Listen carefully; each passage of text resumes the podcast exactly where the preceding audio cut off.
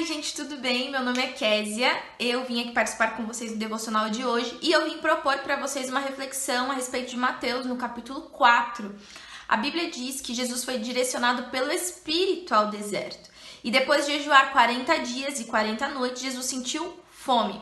Então, no versículo 3 vai dizer o seguinte: Então o tentador, aproximando-se, lhe disse: Se és filho de Deus, manda que essas pedras se transformem em pães. A primeira coisa que o inimigo vai tentar colocar em prova é a nossa identidade. Mesmo que o próprio Deus já tivesse dito a Jesus: Esse é o meu filho amado. Ainda assim, é a primeira coisa que o inimigo vai tentar colocar ali em prova, se você acredita ou não que é. E às vezes nós nos perdemos justamente nisso tentando provar que a gente é. Mas Jesus, tendo a sua identidade tão certa, sabendo quem ele era, não se preocupou em provar para o inimigo, não se preocupou em tentar mostrar se era ou não. E o inimigo tentou fazer isso usando de uma necessidade física de Jesus. Porque Jesus estava com fome. E o inimigo tentou ali juntar o útil ao agradável.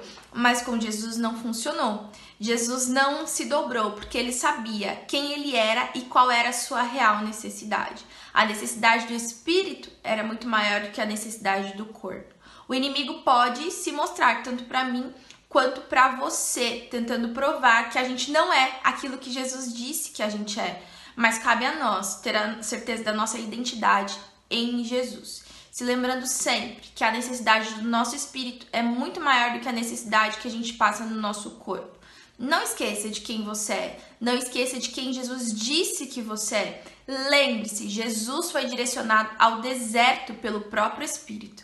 Você também é direcionado na sua vida quando você se entrega a Jesus pelo próprio Deus que essa palavra tenha falado ao seu coração e que você tenha certeza da sua identidade em Jesus.